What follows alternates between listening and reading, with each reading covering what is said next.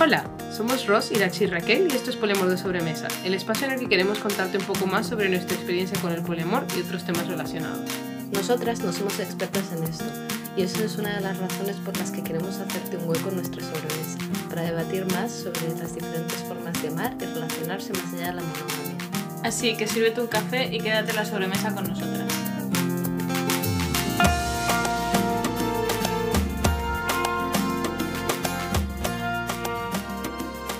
Hola, buenas. Esto es Poliamor de Sobremesa. Nosotros somos Raquel, Irache y Ross y estamos en una relación poliamorosa desde hace tres años. En este episodio queremos hablar un poco sobre la neurodiversidad. Como dijimos eh, anteriormente, en esta temporada queremos hablar un poco más de nosotras y de nuestras experiencias. Entonces, eh, puede que no haya tantos episodios sobre conceptos exclusivos del poliamor, pero antes de abordar esto, queremos aclarar una vez más que nosotros no somos expertas en este tema, no hemos estudiado psicología, ni medicina, ni nada que se le parezca, y simplemente hablamos desde nuestra propia experiencia, la de la gente cercana, por ejemplo, de la comunidad en la que estamos, y lo que hemos encontrado en Google. Eh, Sí.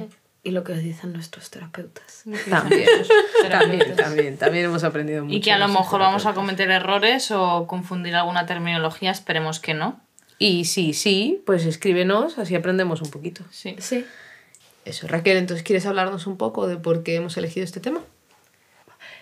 Esto se ha convertido en un tema bastante central en nuestras vidas, sobre todo desde el año pasado, porque como ya contamos en el episodio anterior, eh, empezamos a ir a terapia de trieja y pasó, bueno, sobre todo para trabajar en nuestra comunicación y mejorar nuestras relaciones. Y así, desde la terapia número uno, eh, una de las psicólogas dijo, eh, bueno, eh, eh, perdona Irache, ¿a ti te han, te han diagnosticado con, con algo dentro del campo de las neuro- neurodiversidades? Y creo que fue una charla de cinco minutos, eh, lo que tardó en decirte, en decirte, creo Que- que eres autista, ¿vale? Y la verdad es que tenía razón. Sí, sí, tenía razón. Eh, luego ya un poco después a ti, Ross, eh, tu, TDAH, ter- tu psicóloga te diagnosticó con TDAH trastorno de déficit de atención e hiperactividad.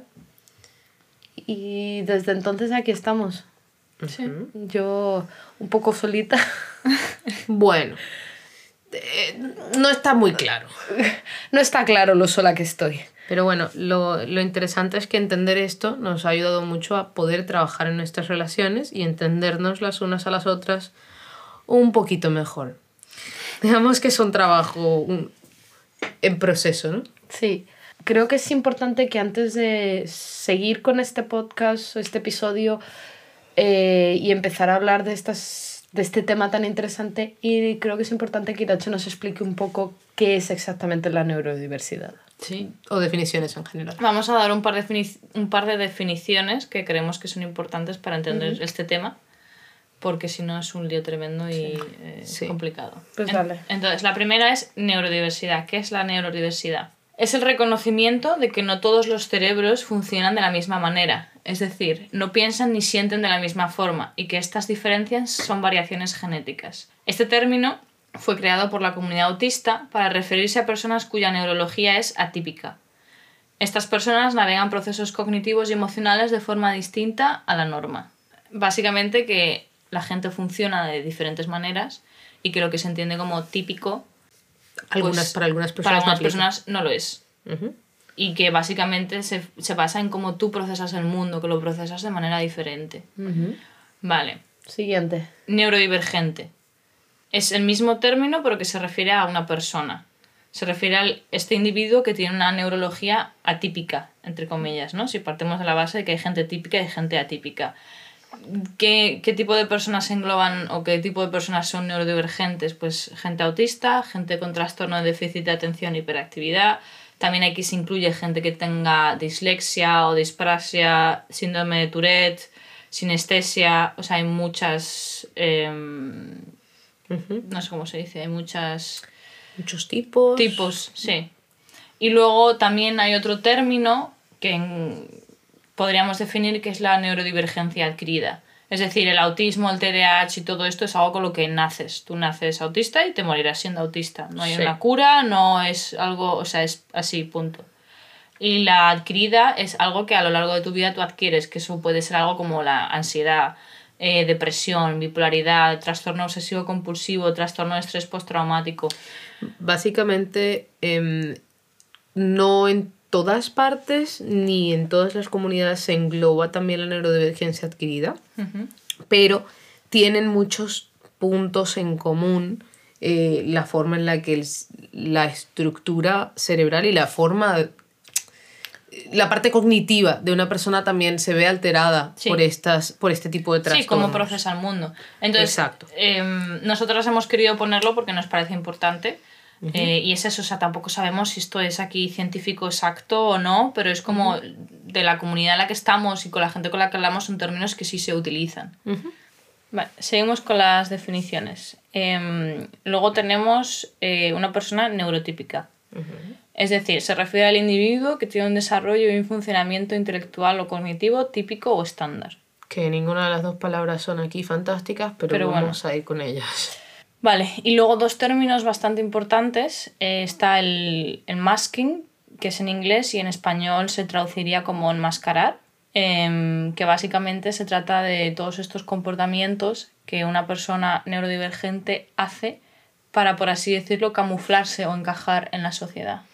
Vale la pena decir que no solo la gente neurodivergente enmascara cosas, por ejemplo, también se habla mucho de que las mujeres en la sociedad aprenden a enmascarar muchas Sí. cosas, muchos sentimientos, los hombres también, ya que, por ejemplo, se les enseña en nuestra sociedad que no se puede llorar, no se puede mostrar sentimientos, entonces todo eso de ocultar Sí. lo que realmente sientes o piensas es está englobado dentro de enmascarar. Sí, que enmascarar es un término mucho más amplio Sí. y no exclusivo de esta comunidad. Y Sí. puede que nosotras utilicemos masking de aquí en adelante en lugar de enmascarar porque... Nos Sí, porque es la el que, palabra. no, el que usamos más en nuestro día a día. Entonces, por ejemplo, un, un, o sea, un ejemplo de un- una persona autista haciendo masking o enmascarando es el mirar o, o fingir que mira a alguien a los ojos. Te pueden mirar al entrecejo, te pueden mirar a la frente, pero no te están mirando a los ojos y hacen eso porque no está socialmente bien aceptado que tú no mires a una persona mientras estás hablando con ella. Por mucho que le estés prestando atención, eso es irrelevante. Em, luego también tenemos el steaming, que en español sería comportamiento autoestimulatorio o autoestimulación. Es decir, son todos estos comportamientos Repetitivo. repetitivos que a la persona pues le, le calman, ¿no? Por así decirlo. O sea, eh, no sé, o sea, por ejemplo, Ross muchas veces necesita tener algo en las manos sí. para poder prestar atención, ya sea un... Como lo típico del fidget spinner, del Sí. fidget cube, que estás haciéndolo con las manos. Sí, Pero no solo es eh, tocar, sino que también puede ser, por ejemplo, repetir la misma frase Sí. o repetir la misma canción, un pedacito de una canción, o puede también ser eh, rozar los pies o caminar de puntillas. Sí. También este tipo de cosas que, bueno, a lo mejor no soy solo yo porque también lo vimos en, en la peli esta de Talk, que la gente camina haciendo patrones, eso también es, también es es. autoestimulación. Eh, entonces, por ejemplo, que no pisas las rayas de la, de la acera, ¿no? Sí, básicamente son comportamientos que están sobre todo, van ligados a mm, relajarte o hacerte sentir bien, sí, calmarte un poco. Entonces eso también eh, muchas veces no está bien visto. O sea, el hecho de que tú estés con un boli clic, clic, clic, clic, clic, clic, clic, a la gente le molesta. Mm, me lo han dicho. Claro, pero eso para a ti te relajas, steaming, necesitas estar haciendo algo. Vale. Eh, y luego el último término sería eh, la sobrecarga sensorial, que esto se refiere a que tengas mucha estimulación visual, es decir, eh, las luces sean muy fuertes o sean muy brillantes, Colores. o hay muchos colores o hay muchos objetos, O de sonidos. o sí, hay sonidos muy agudos o muy altos, O muchos. Olores. Muchos, los olores también pueden ser mucha sobrecarga, entonces el sistema como que deja de funcionar y, y no puedes eh, seguir con tu vida normal Sí. muchas veces. O, o, o funcionando dentro del ambiente en el que estás. Imagínate un bar en el que hay música, está la gente hablando, están fumando dentro, porque vivimos en Alemania y eso es algo que se hace. Sí. Y entonces y, y está el otro preparando y la máquina entonces tienes todos estos sonidos al mismo tiempo y tú te estás intentando concentrar en la conversación que intentas tener con una persona y a lo mejor no no, no, no te va a funcionar. Yo creo que ese tipo de ambientes ya es un poco complicado para personas neurotípicas, para una persona autista que a lo mejor no se le da bien eh, tener varios sonidos al mismo tiempo o una persona con TDAH como yo que le cuesta horrores concentrarse en una sola conversación al mismo tiempo, pues me va a impedir hablar con una persona de forma coherente o normal. También decir que para nosotras, o sea, muchas veces estos diagnósticos se ven como algo negativo, en plan, oh, Dios mío, mi hijo es autista o mi hijo tiene TDAH. Para nosotras no es algo así, o sea, nosotras somos personas que nos han diagnosticado en nuestros casi 30 em, y que para nosotras ha sido un- una ayuda enorme.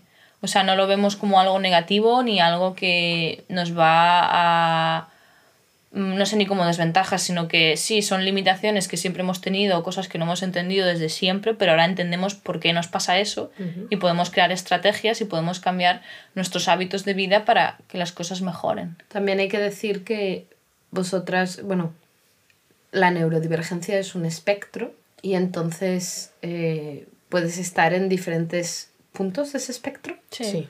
Y pues entiendo que para mucha gente pueda ser más complicado Sí, sí, sí. Sí, hay experiencias muy distintas. y puedas de verdad ser una desventaja muy grande.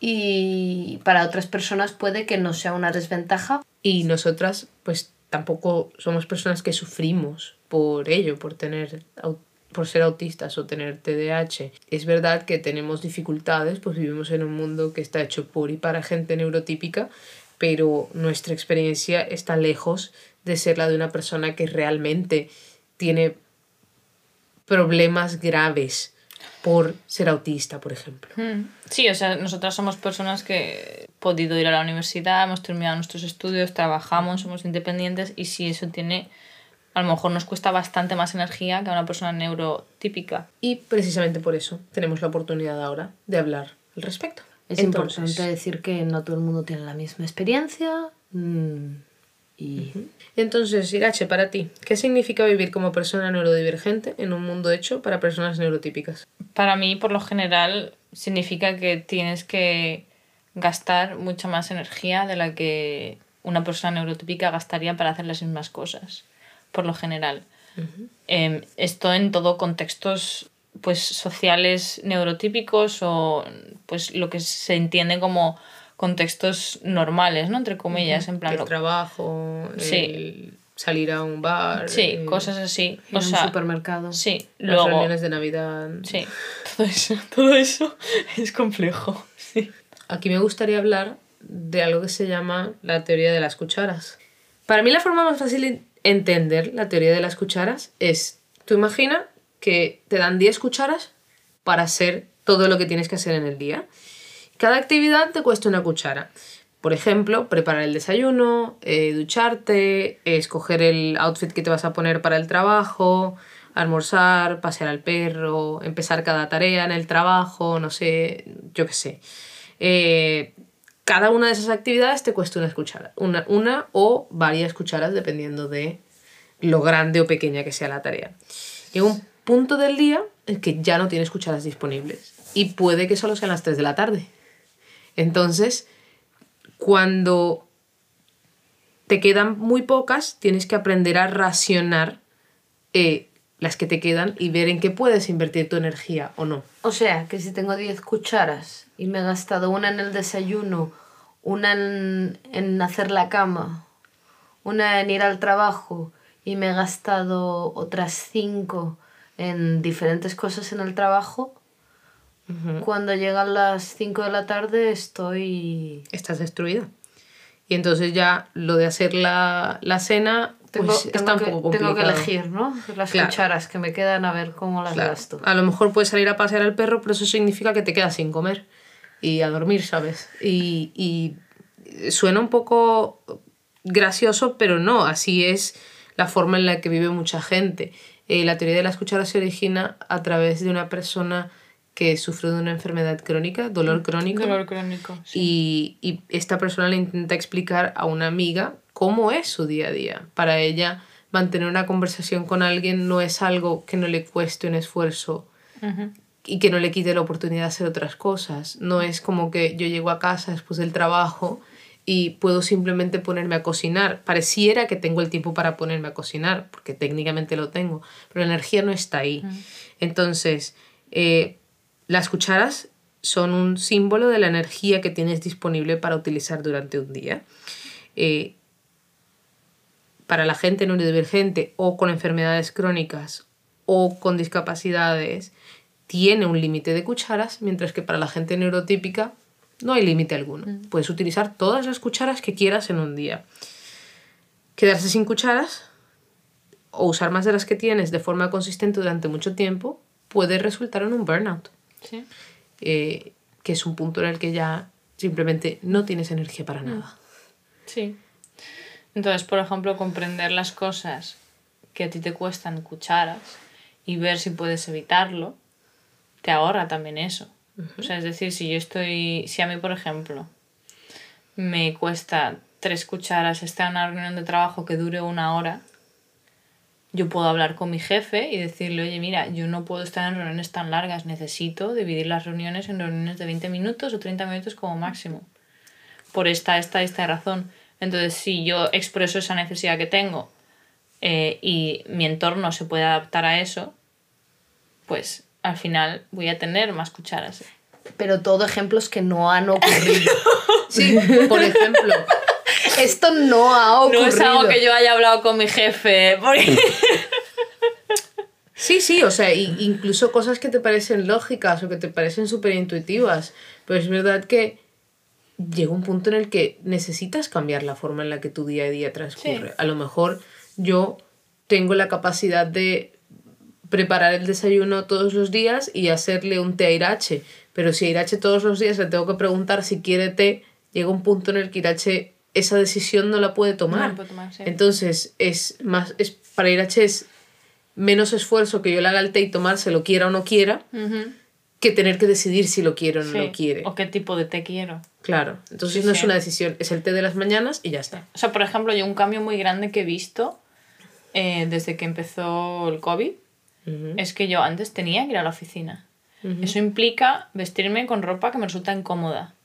Implica ir en un metro que está lleno de gente o en un tren que está lleno de gente, con lo cual eso es ver a dónde tengo que ir, me estresa porque el, a ver cuánto tiempo tengo para hacer el transbordo, es mucho tiempo, eh, está muy ruidoso, hay mucha gente, te golpean, llegas a la oficina igual con ropa incómoda, y luego tienes que socializar, entre comillas, con la gente, decir hola, ¿qué tal? Cosa que es como y te va quitando energía. Y además tienes que comportarte de una manera en la oficina. O sea, yo trabajando desde mi casa puedo estar en bragas, eh, puedo estar haciendo cubos de Rubik constantemente y puedo empezar a trabajar a la hora que quiera, entre comillas, y acabar a la hora que quiera, entre comillas, ¿no? Sí. Y si estoy muy cansada, me echo una siesta de 20 minutos. Sí. Sí, y no sé, en plan, es... Eh, creo que, por ejemplo, es una de las razones por las que yo desayuno cereales todos los días de mi vida y creo que llevo más de 20 años desayunando cereales todos los días de mi vida. Y hace ya varios meses que ni siquiera decido qué cereal es el mismo cereal todo el tiempo, a menos que de repente me apetezca uno en particular y compro ese. Pero no decido qué cereal comprar, no decido qué desayunar. Es o sea, el desayuno es algo automático, que me cuesta la menos cantidad de cucharas. Y así puedes optimizar cosas en tu vida si entiendes estas cosas. Y por eso es tan importante saber qué te está pasando y, eh, pues eso, saber tener un diagnóstico, que es lo que os ha cambiado vosotras mucho, tener este diagnóstico y decir, vale, pues estos son síntomas y puedo más o menos... Eh, tratar alrededor de ellos y cambiar mi vida y modificar cosas para hacer que estos síntomas sean lo menos dañinos para mí mismo. Sí, evitar las actividades que, por ejemplo, no puedes hacer. Por ejemplo, eh, hay situaciones en las que una sobrecarga sensorial es inevitable. Veas ir al supermercado donde las luces están hiper brillantes, hay un montón de olores, hay un montón de ruido, hay un montón de sonido y gente que mm. no tiene unos patrones definidos de movimiento y eso puede ser muy agobiante. O sea, yo es algo que, por ejemplo, me ahorra un montón de energía que yo no, no era consciente, ¿no? A mí el ruido me agota. aunque no, no sea algo en plan que me impida pensar o... pero me agota. Entonces me he comprado unos cascos carísimos con cancelación de ruido y cuando salgo de casa nunca salgo sin mis cascos. Ya sea con ellos puestos o los tengo en la mochila o en cualquier lado por si acaso. Y eso a mí me ha ayudado a poder hacer muchísimas más cosas. Creo, o que, sea, creo que también es la diferencia entre salir en Alemania y salir en España. Cuando le entiendes a todo el mundo que está a tu alrededor, te cansas mucho más. En Mucho Alemania más. yo puedo poner el sonido en alemán, lo puedo poner en modo background y que no me afecte tanto, pero es que en Mm. Sí. español necesito prestar atención Sí. a las conversaciones y es agotador. Sí, sí. Y además aquí hay mucha gente que habla muchos idiomas que no son ni español, ni inglés, ni alemán, También. que no entiende, con lo cual es como, bueno, Es ruido. Es ruido de fondo. Aquí los coches y Claro. turco de fondo. Lo Sí. mismo, ruido, todo.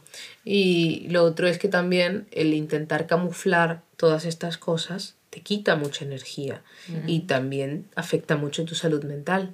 El pretender que tienes energía para hacer más cosas de las que puedes porque de repente llegó alguien a tu casa y tienes que pretender que puedes tener una conversación normal, pues te va a quitar un montón de energía. El, el pretender que puedes mirar a alguien a los ojos y tienes que hacer un esfuerzo consciente durante toda la conversación para que parezca que le estás mirando a los ojos, quita mucha energía. Sí, y si eres consciente de que no puedes hacer eso, yo te puedo decir, oye, mira, me pasa esto, o sea, por ejemplo, con lo de mirar a los ojos. Me cuesta mucho mirar a los ojos, eh, yo te estoy escuchando, pero no te puedo mirar a los ojos. Entonces, me resulta muy violento. Entonces, a lo mejor prefiero que nos sentemos en vez de tú enfrente de mí, prefiero que nos sentemos al lado. eh, o sea, por ejemplo, yo con mi jefe, que eso fue idea de él, eh, tenemos sesiones de, de feedback, o sea, para darnos, pues para hablar. Retroalimentación. Retroalimentación, sí, las tenemos cada seis semanas. Y lo que hacemos es salir a la calle y dar un paseo de media hora a una hora. Pero yo no le tengo que estar mirando, con lo cual la conversación fluye mucho más. Estás haciendo otra cosa y, y es algo que me parece una maravilla. Si yo tuviese que sentarme enfrente de él a darnos feedback, me muero. Pero una cosa, una cosa, quiero aclarar que creo que no solo te mueres tú, todo el mundo se muere. Sí, estaremos No escuchando de de, ser- ello hasta el fin del, del no del deja de ser tu jefe. Y, y también, es, también es un asunto de, de- del día a día. O sea, muchas veces cuando nosotros tres intentamos tener conversaciones eh, profundas o incluso difíciles, resulta para mí mucho más fácil si estoy, por ejemplo, coloreando o estoy jugando con algo en las manos, un juego que no me quite capacidad cerebral, pero que me pueda mani- o sea, mantener un poco esa tensión que tiende a navegar Sí. por el mundo.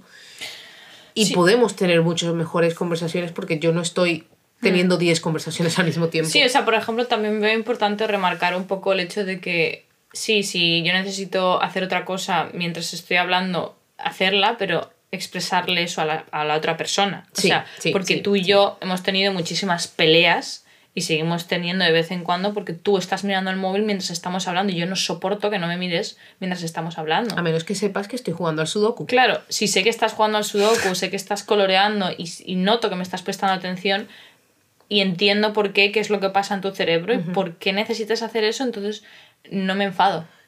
Y esta es mi vida. Verídico. Esta es la vida de Raquel. Esta es, esta es mi vida, señores y señores. eh, ¿Las regalas? ¿Se vende? Se vende. ¿Permuta? Pero es Eh, divertido. Es divertido. Pero, por ejemplo, eh, una cosa muy importante es que a, a vosotras y a mí nos ha ayudado mucho encontrar una, una comunidad en la que Ah, sí, por favor. eh, ser neurodivergente no es algo, no sé, raro o no está fuera de lo que la gente entiende. En plan, Sí. es una comunidad en la que estás, te aceptan y velan por tus necesidades. Sí, tú y- dices necesito esto y dicen, vale, ¿cómo nos podemos adaptar? Sí. Punto. Y eso es en parte lo que hemos encontrado nosotros también en nuestra comunidad poli. Ujú. Y esto va unido a que el poliamor muchas veces está un poco Se solapa, ¿no? solapado. Yo no creo que esté solapado, pero sí es verdad que hay una proporción bastante más alta de gente neurodivergente que practica el poliamor o que es poliamorosa, o sí. que es poliamorosa Exacto, porque que, la que, que el porcentaje de gente neurodivergente en la sociedad En general. La gente escuchando el podcast ahora mismo estar pensando, ¿y qué tiene que ver esto de la neurodivergencia con el poliamor? Sí, sí. Eh, por favor, eh, entiendo que os han diagnosticado, pero ¿qué tiene que ver una cosa con la otra? Pues aquí estamos. Sí. ¿Qué tiene que ver? Y tampoco, o sea, nosotras no hemos leído eh, o hemos... Esto no es un estudio. No es un estudio, no hemos encontrado artículos ni nada. O sea, esto es de nuestra experiencia y de nuestra comunidad y lo que estamos viendo. Hemos encontrado, lo que sí hemos encontrado, porque sabéis que nosotras intentamos hacer mucho, Mucha investigación. mucha investigación al respecto, no, he no hemos encontrado artículos, no sé si existen, si existen, nos los mandáis. Por lo favor. que sí hemos encontrado es mucha más gente notando estas mismas, mucha más gente poliamorosa notando estas mismas cosas que nosotras notamos. Y hablando de ello en Instagram, hablando Sí. de ello en YouTube, pero de nuevo, nada científico, La veracidad todo de Instagram, pues... También es cierto que hay que preguntarse a quién exactamente le pagan para hacer research en este mundo. ¿Y a quién le Solo interesa? lo voy a dejar caer. Vale. No vamos a hablar de ello. Cosas que hemos, nos- que hemos notado. ¿Qué tiene que ver la neurodivergencia y el poliamor? En principio, nada. Son dos conceptos muy lejanos el sí. uno del otro. Pero, ¿Pero qué? Irache, ¿por qué crees que hay tanta, tanto porcentaje de personas neurodivergentes que son poliamorosas? O sea, yo, yo creo, de la, de la experiencia que tenemos, eh, que puede haber como dos factores principales que pueden influir a esta correlación. El primero es el autoanálisis. O sea, yo soy una persona poliamorosa, me rodeo, estoy en una comunidad poliamorosa y por lo general, desde nuestra experiencia de haber sido personas monógamas ahora a ser personas poliamorosas o de haber vivido así, sí que notamos mucho más autoanálisis y que las cosas se hablan más y es como vamos a hablar de esto y de este otro tema y no sé qué eh, en la comunidad poliamorosa. Entonces, al haber tanto autoanálisis y hablar de tantos temas, sobre todo de salud mental, empiezas a encontrar más cosas en ti que dices, ay, pues no funciona como se supone que todo el mundo funciona. Y me pasa esto, y me pasa esto también. Joder. Claro, no. de esto que le dices a alguien de, de no, es que claro, porque es que quien entiende que son cinco minutos o diez y es como, hola, eh, todo el mundo. Sí. O sea, ¿Cómo- la gente tiene un concepto del tiempo, por lo general. Claro. O es lo que se espera, o, ¿no? O de esto que, que te das cuenta que la gente no se come los Smarties por colores, ¿no? Que no coloca los legos por colores antes de empezar a, a jugar o a Claro, montarlos. y entonces que no entiendo cosas- por qué esa gente está loca. Tú tienes que sacar todas las piezas, ordenarlas por colores y luego ya puedes empezar a montar el lego. Sí, y entonces te das cuenta porque alguien te mira como si tuvieses cuatro manos más, que a lo mejor no es la regla lo que tú Yeah. pensaste toda tu vida. Y entonces... Por eso yo no juego a los legos con nadie, tengo que jugar sola, porque la gente no quiere jugar Por conmigo. supuesto. Bueno, Entonces vas entendiendo más cosas sobre sí, ti misma. Entonces está el autoanálisis y luego la falta de entendimiento de las convenciones sociales. Es decir, lo de antes es una persona poliamorosa que se autoanaliza y dice, ah, pues a lo mejor soy neurodivergente y esto es una persona que ya de por sí se identifica o cree que puede ser neurodivergente o dice no entiendo nada de lo que pasa a mi alrededor, no sé por qué no encajo en la sociedad y no sé qué está pasando y entonces creemos o tiene sentido que si para mí la sociedad no tiene sentido, las normas sociales no tienen sentido y no entiendo por qué las tengo que seguir, un sistema relacional que sea alternativo a la monogamia, ya sea una relación abierta, sea el poliamor, eh, anarquía relacional, tiene mucho más sentido. Sí, claro, es una persona que de por sí no entiende por qué está bien darle un beso a tu pareja, pero a lo mejor no a tu mejor amigo, si igual les quieres de Claro. formas bastante parecidas.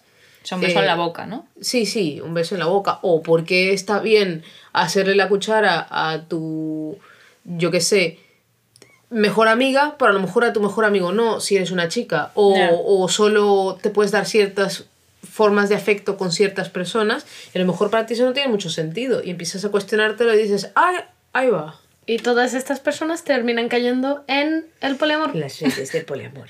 Tan, tan, tan, tan. Tan, tan, tan. Va. ¿Qué cosas son así como cómodas eh, para gente poliamorosa y neurodivergente? Cosas que vemos que tienen en común. Pues, por ejemplo, que la gente está más abierta a hablar de lo que está pensando, sintiendo, en plan decirlo, en plan, no, pues me siento así, me siento tal. La gente habla más de sus sentimientos. Sí, o sea, por ejemplo, yo puedo estar contigo eh, bueno, con más gente, ¿no? En una fiesta o salimos o estamos así hablando y te digo, oye, me apetece besarte, ¿te puedo besar? Ya, pero ya no solo eso, sino... No solo es hablar de una forma más clara, sino que también hablas de tus sentimientos. No es solo hablar de... Ujú, ok. Que eres mucho más dado a decir de repente, uff, esta situación me está agobiando un poco, Sí. creo que voy a salir. Eh, en lugar de hacer alguna excusa, que Sí. sería lo que yo hubiese hecho en una vida anterior, ¿no? Y decir, ay, necesito, no sé, se me ha acabado el hielo, tengo que ir a la tienda para poder hacer un espacio para respirar, es bastante más probable que yo le diga en plan, estoy un poco agobiada, voy a ir. Y me salgo al balcón. Y ya está. Ya está. Mm, y pues eso, la comunicación clara, Irache, eh, te Em, puedo besar, te puedo dar un abrazo. Negociación. Eso es básicamente una negociación de los límites. Sí, se También. habla más claro. Es decir, hey, eh, sí, esto es una cita, eh, pero eh, no sé, mi límite es que yo en la primera cita pues no me beso con esa persona. Claro. O de otra cosa que hablaremos en más detalle más adelante, el eh, si te quiero besar, no, no me apetece hacer nada más. Claro, sí. Eh, Quiero liarme contigo y no quiero que vaya más y poder disfrutar de estar besándonos. Sí. Ya está. Claro. Eh, y en general, no hace falta adivinar Claro. en ningún punto qué está pensando nadie, pues si no te lo dicen, no existe. ¿Para qué tienes que adivinar? Ay, se está tocando la oreja, a lo mejor significa que... Es le que yo esto nunca lo he entendido. Es como, no, no lo adivines, no busques nada, si le gustas te lo va a decir. No hace punto. falta leer entre Sí. líneas, no hace falta leer lenguaje corporal, no hace falta eh, interpretar expresiones A faciales. ver, está, está bien, también puedes hacerlo, pero... Sí, pero no hace falta. Claro, porque la comunicación es bastante más clara, más directa y es verbal en vez de no verbal, que es con lo que yo tengo muchos problemas. Y a lo que es mejor con si lo yo... que todo el mundo, la, muchas de las personas neurodivergentes tienen problemas. Sí. Sí. Y a lo mejor si yo detecto que Irache ha hecho un movimiento, ¿no? Se ha cruzado de brazos, le digo, hola, he notado que te has cruzado de brazos. ¿Quieres, ¿Quieres eso decir que el tema del que estamos hablando te incomoda? E Irache a lo mejor me dice, no, para nada, Hmm, estoy concentrada. Y seguimos. Claro. Tan normal. Por ejemplo, cosas que hemos visto en nuestras reuniones poli. Eh, una de las primeras cosas que escuchas la primera vez que vas a estas reuniones, estás viendo a gente que se abraza, es porque tienen una relación ya formada y se conocen y ya han hablado de abrazarse. No abraces a nadie sin permiso. No le mandes un mensaje a nadie sin su consentimiento. No toques a nadie sin su consentimiento. mm, Nada. Todo es con consentimiento, lo cual es maravilloso y para alguien que es neurodivergente es como la panacea, es como bien, nadie me está obligando a darle dos besos a mi abuela. Claro. Sí, y no me gusta el contacto físico y la gente no me tiene que abrazar y en este sitio la gente no me abraza. Sí, las cosas están mucho más claras. Es decir, yo tengo una relación con persona X y hemos quedado en que nos abrazamos. Pues yo cuando saludo a esa persona, nos abrazamos. Tengo una relación con otra persona y hemos quedado en que nos podemos dar besos de hola y adiós. Y ya está, no tengo que estar pensando, ¿puedo besar a esta persona? No puedo, no. Hemos acordado eso, ya está. Ya, claro. Se te va el, el Sí. pensamiento. Todo esto, por ejemplo, para mí no es un problema y eso es algo que mucha gente que sea neurotípica lo estará pensando. Para mí no es un problema darle de dos besos a alguien eh, para, para despedirme o darle un abrazo a alguien para despedirme. Hay para gente para la que sí lo es. No sé, eso es algo que yo nunca habría pensado. O sea, para mí creo que son dos cosas. Una es el contacto físico que no quiero tener con X persona o en general con mucha gente. Y la otra es la incertidumbre de no sé qué tengo que hacer o qué puedo hacer. Sí. ¿Sabes? O sea, creo que se mezclan dos cosas. Entonces, como bueno, adiós y saludo y me voy. Haces la manita. Con la manita, pa, porque evito Sí. esa situación. Y creo que en general dentro de las comunidades poliamorosas estamos mucho más dados a acomodarnos a las necesidades de las distintas personas. Sí. Eh, de esa misma forma, eh, también merece la pena mencionar que dentro de las comunidades BDSM, eh, que no tengo muy claro cómo se diría en español, BDSM. vale, pues O sea, BDSM bondage, dominación, sumisión y masoquismo es, Vale. ¿no? Sí. y Sí. kink, Y kink. también hay mucha gente neurodivergente. Existen estas reglas claras, comunicación muy Hmm. clara, límites Sí, negociados. son escenarios. que- Consentimiento. que- Consentimiento. Y sí, que son muchas veces escenas que tú hablas con esa persona. Está Son todo dos o varias y personas que hablan, sí. acuerdan eso y estos son los límites y esto es lo que va a pasar. Entonces, básicamente, es una situación social en la que todo está tiene un, un, un script, un guion de va a pasar esto, luego esto otro, luego esto otro, y, luego tienes esto el otro. control Y en tienes el momento. control. Entonces, si quieres terminar esa interacción social, puedes decir, hola, eh, eh, safe word, ¿no? Y eso es bastante atractivo para las personas neurodivergentes. Vale, y entonces, eh, una cosa interesante de nuestra experiencia, ya que Irache y yo llevamos aquí una parla increíble, eh, Raquel, ¿qué ha cambiado después de que hemos entendido todo esto Eh, para ti? Para mí, ¿qué ha cambiado? Eh, ha cambiado que os tenéis más paciencia. O sea, vosotras habéis pasado de tiraros de los pelos a teneros mucho más paciencia porque sois capaces de entenderos a vosotras mismas y explicar lo que os pasa. No, pues es que yo estoy haciendo esto así porque me pasa esto y esto y esto y necesito, no sé, necesito tener una cosa en la mano o jugar un sudoku mientras te estoy hablando, pero te prometo que te estoy escuchando y es la forma en la que te presto más atención. Si hago esto es para prestarte más atención. Ok, y desde ti hacia, por ejemplo, tu relación con Irache o tu relación conmigo. Mm, creo que con mi relación con Irache ha cambiado que yo creo que he entendido mucho más todas las cosas que después de tantos años me parecían que eran algo típico de ti, en plan que solo eran tuyas, he entendido de dónde vienen, he entendido que tienen un origen. ¿Como qué, por ejemplo? Eh, por ejemplo, que yo siempre te he dicho que tú ves el mundo de otra forma. Ah, sí, por es ejemplo, tu atracción por los olores. Sí. Eso ahora para mí tiene un sin- tiene Sí, o Tiene me- un origen. o que una me- obsesión repentina con los. eh, con cualquier de- tema. De... repente Irache viendo eh, Tiny cinco houses, días eh. Tiny Houses, vídeos de Corea del Norte. Vídeos de niños tras, eh, transexuales o transgénero. Sí. Sí, o sea, eh, la fijación por los temas es algo que tú siempre has tenido Sí. y ahora entiendo por qué tienes una fijación por los temas. Eh, básicamente ha sido como, ah, esto es Irache, pero también tiene razones de por qué Irache es así. ¿eh? Y como que ha sido, no sé, como que me, se me han abierto los ojos. También, por ejemplo, el- la forma en la que te gusta que te den mimos o cosas así, todo eso también ha Sí, en cambiado. mucho sentido, sí. L- lo he entendido, es algo que había aceptado o que había de lo que me había dado cuenta, pero ahora he entendido de dónde viene. Que me gustan los mismos agresivos, ¿no? Como a, a la. En plan que a ti que te toque así con el dedito de arriba abajo, suave, como ¿no? si fuera una plumita, pues no te hace nada. Eh, contigo, Ros, pues ha sido como... Me he dado cuenta de que hacías mucho más enmascaramiento Sí. y que ahora ya lo haces mucho menos. He entendido más también eh, eso después de haber ido a Colombia y ver de dónde vienes y de cómo es la cultura en Colombia. También he entendido más, sobre todo tu necesidad de estar todo el rato jugando con algo. Ups. Eso es cierto, sí. A mí también me ha pasado. A mí también me ha, me ha ayudado mucho a entender que tengo dificultad con el procesamiento de emociones. Y creo que a ustedes también les ha ayudado eso, a tenerme más paciencia cuando de repente necesito irme de una situación, ponerme música y esperar a que me calme y a poder entender qué estoy sintiendo. Porque puedo pasar días hasta entender lo que estoy sintiendo en un momento. Y no implosionar. Sí. Y, sí. O explotar. Eh, sí, otras, otra parte de la experiencia es que el autismo y el TDAH parece ser que tienen muchas cosas opuestas. Sí, es genial, es increíble. Es, es magnífico. es magnífico, así que Irache y yo pues nos peleamos mucho o nos pegamos mucho con esas diferencias. Sí. Además Eh, es como que creo que tenemos... em, o sea, que las cosas que nos afectan son las mismas muchas veces. Por ejemplo, el tiempo.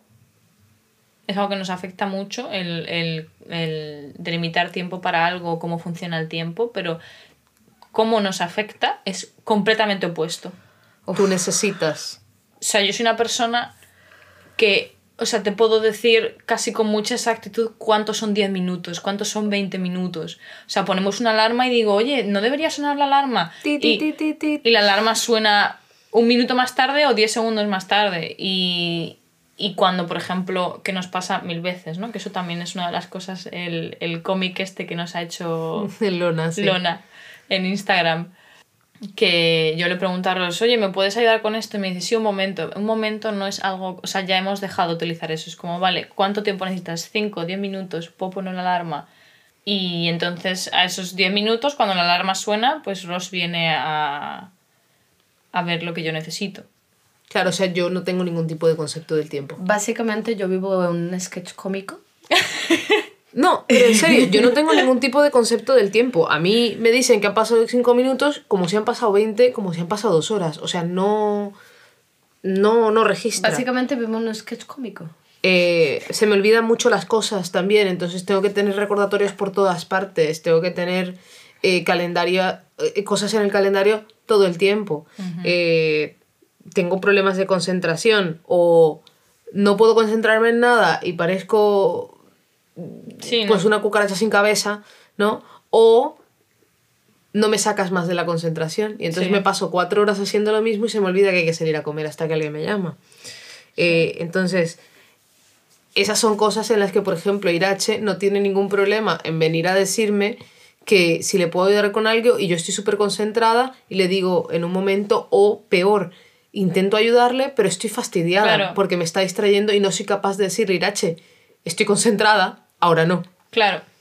Y es un cambio de una, una tres palabras, ¿sabes? Y si no dices estás concentrada, ahora no, Irache vuelve cinco, Cinco minutos más tarde. Cinco minutos Claro. más tarde. Cinco minutos. Porque lo que yo le digo es un momento. Y entonces Irache, en lo que ella piensa que es un momento, vuelve y eh, para mí no ha pasado un momento. Para mí Sí. ha pasado tres segundos y no entiendo por qué me lo vuelve a preguntar. Entre otras cosas me pasa mucho que interrumpo y a Irache eso la pone de los nervios. Pero yo no me doy cuenta que todavía no es mi turno de hablar porque Irache hace pausas mega largas para pensar y yo pues he entendido que ya termina la conversación por parte de Irache. O Irache me está hablando y, yo, y, y de repente para y yo digo pues se ha acabado la conversación y me voy. Y, y esto pasa también cuando yo interrumpo a Irache. Irache Sí. no se lo puede Ah, sí. interrumpir. Y también pasa cuando tú me interrumpes porque yo también hago pausas largas. Sí. Sí. Eh, luego, por ejemplo, también la sobrecarga sensorial. En plan, yo a veces necesito música y escucho música a niveles muy altos y la Chen no, no lo lleva bien, dependiendo de la música. Como que no lo- el que no llevo bien, que pongas música en casa. Cuando pongo música demasiado alta. En casa, en plan en, Sí. en altavoz, O en el coche, no en tus o- cascos. no. Vale. Pero Ok. sí, creo que tienes razón. O sea, creo que mm, dependiendo de qué música o qué tal, si está muy alta, es como, hmm, no puedo pensar. Sí. ¿Tú qué otros síntomas tienes? ¿Qué otras cosas has entendido? O sea, yo ahora entiendo muy bien porque es eso. O sea, yo ahora salgo a la calle con cascos siempre, con lo cual, o sea, no siempre los uso, pero al final los tengo ahí como en la recámara, entonces como que voy mucho más relajada porque sé que si me saturo, me los pongo y ya está. Em, también he entendido mucho porque eso, las discotecas me agotan. Eh, el alcohol me ayuda a, a mantener mucho más el estar en una discoteca, por ejemplo, con mucho ruido, con tabaco, con todas estas cosas. Pero luego exploto, claro. Y ya no vas a ese tipo de sitios. Claro, no, ya no voy tanto. Eh, por ejemplo, también mm, a mí las luces brillantes, o sea, no puedo mirar las luces brillantes. Me pasa hace tiempo que íbamos a un gimnasio y había toda una zona en la que yo no podía pasar porque las luces eran muy brillantes y no puedo, o sea, me duelen los ojos. Me pasa también mm, en parte que nunca o no he comprado muchas veces pinta uñas ni cosas así, ni he mirado nada de eso porque las luces son muy brillantes. Sí. Entonces no me puedo parar a mirar. Sí, y básicamente lo que nos ha servido mucho es entender e identificar todas estas cosas para encontrar estrategias. Y entonces eh, Ros y yo nos hemos adaptado y es como, vale, hay que ir al supermercado, pues eh, Irache, ¿quieres venir al supermercado? ¿Tienes la capacidad de venir al supermercado ahora mismo o te quedas esperando en Sí. la puerta? Como los Sí. perretes. Como los perretes, sí. Entonces, eh, Ros y yo entramos al supermercado. eh, ahí es cuando que Ros eh, tenga hiperactividad viene muy bien. Pa, pa, pa, pa, pa, pa, pa, pa, pa, pa, pa. Eh, Coge todo lo que coge. cogemos todo lo que hay que coger, nos distraemos un par de veces, cogemos cosas que no deberíamos coger, se nos va de las manos, hacemos una lista de la Sí. compra y se nos va de madre.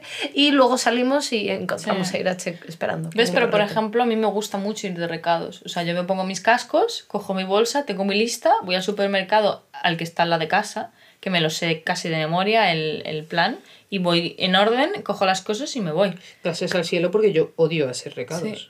Entonces, si yo voy sola a comprar, si sé lo que voy a comprar y dónde está, está bien. Y si necesitamos que compres algo, siempre está bien Sí. que te demos una foto de lo que quieres Sí, comprar, una foto. porque si no, no lo vas a encontrar. Sí. Sí.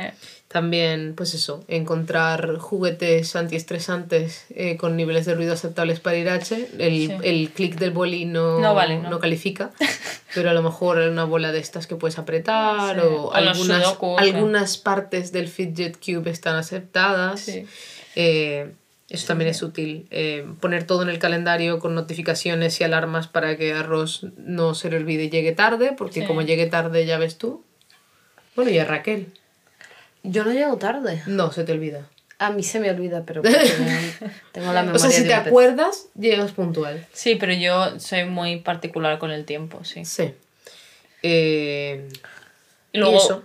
no sé, o sea, cosas así también de sé, cosas sensoriales, a mí las texturas me afectan mucho también. O sea, yo, por ejemplo, necesito, no sé, si, por ejemplo, el ordenador o el teclado del ordenador, necesito un teclado, o sea, Dios, no quiero hablar del teclado de tu ordenador. Sí, Por es- favor, me obsesiona no. mucho. Entonces, si tengo un ordenador o un teclado que en el que no, o sea, no sensorialmente no me gusta, no puedo trabajar. O cuando no es tu ordenador. Cuando no es mi ordenador. O- Hemos estado cinco meses o una cosa así con el ordenador de Irache que se lo tenían que arreglar porque algo le había pasado y Dios mío, qué calma. no, muy mal, muy Quiero, mal. quiero, quiero hacer un inciso ahora mismo. Mm, si nos sentamos aquí a hablar de todas las obsesiones o los pequeños problemas que tiene Irache con las cosas, no donde la gente no tendría ningún problema, Irache tiene como 50. Entonces, a- a lo que vamos es que no es tan fácil, No, no es tan fácil. pero que es importante entenderlo y así poder hablar de ello y poder resolverlo en la medida de lo posible. Sí. como con cualquier otro problema. Y Exacto. por suerte en nuestra comunidad y donde estamos, eh, este tipo de conversaciones son Muy comunes. normales, comunes y básicamente nos sentimos muy bien al respecto. Yes. Y bueno, yo creo que con esto llegamos al fin del episodio, primer episodio de la temporada. Sí. Eh, prometemos que los que vienen serán un poco más enfocados al, al poliamor exclusivamente. Al Sí. menos algunos de ellos. Pero nos parecía, nos parecía bastante importante hablar un poco de esto porque tiene mucho significado en nuestra, en nuestra vida y también, pues eso, eh, nos ayuda mucho a entender la forma en la que practicamos el poliamor. O... y tampoco es en vano, creo que hay muchas de estas cosas que hemos mencionado hoy que, va- que van a salir en otros Sí. capítulos. Sí, eh, hablaremos un poco más, por lo menos nos gustaría hacer un post también acerca de la teoría de las cucharas, que creo que es muy interesante y creo que mucha gente, sobre todo después de El el COVID. confinamiento y el COVID, va a Sí. entender mucho más estas cosas porque creo que todos hemos, eh, Creo que nos hemos el visto COVID- afectados de alguna forma. Durante el con COVID a todo el mundo le han quitado las cucharas. Sí. Sí. de hecho, no más cucharas. Te jodes. El, el supply limitado de cucharas se acaba. Entonces creo, creo que esto, esto le, va, le va a ser muy interesante a mucha gente, le va a resultar muy interesante a mucha gente. Sí, y cualquier duda o pregunta o comentario o cualquier cosa, escríbenos en, en Instagram un eh, mensaje directo o lo que sea.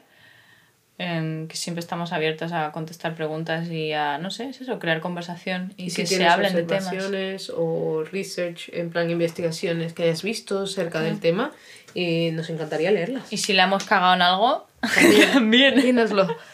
Y no sé, muchas gracias por haberte quedado aquí a tomarte un café con nosotras. Sí, nos vemos en la próxima sobremesa. Hasta entonces.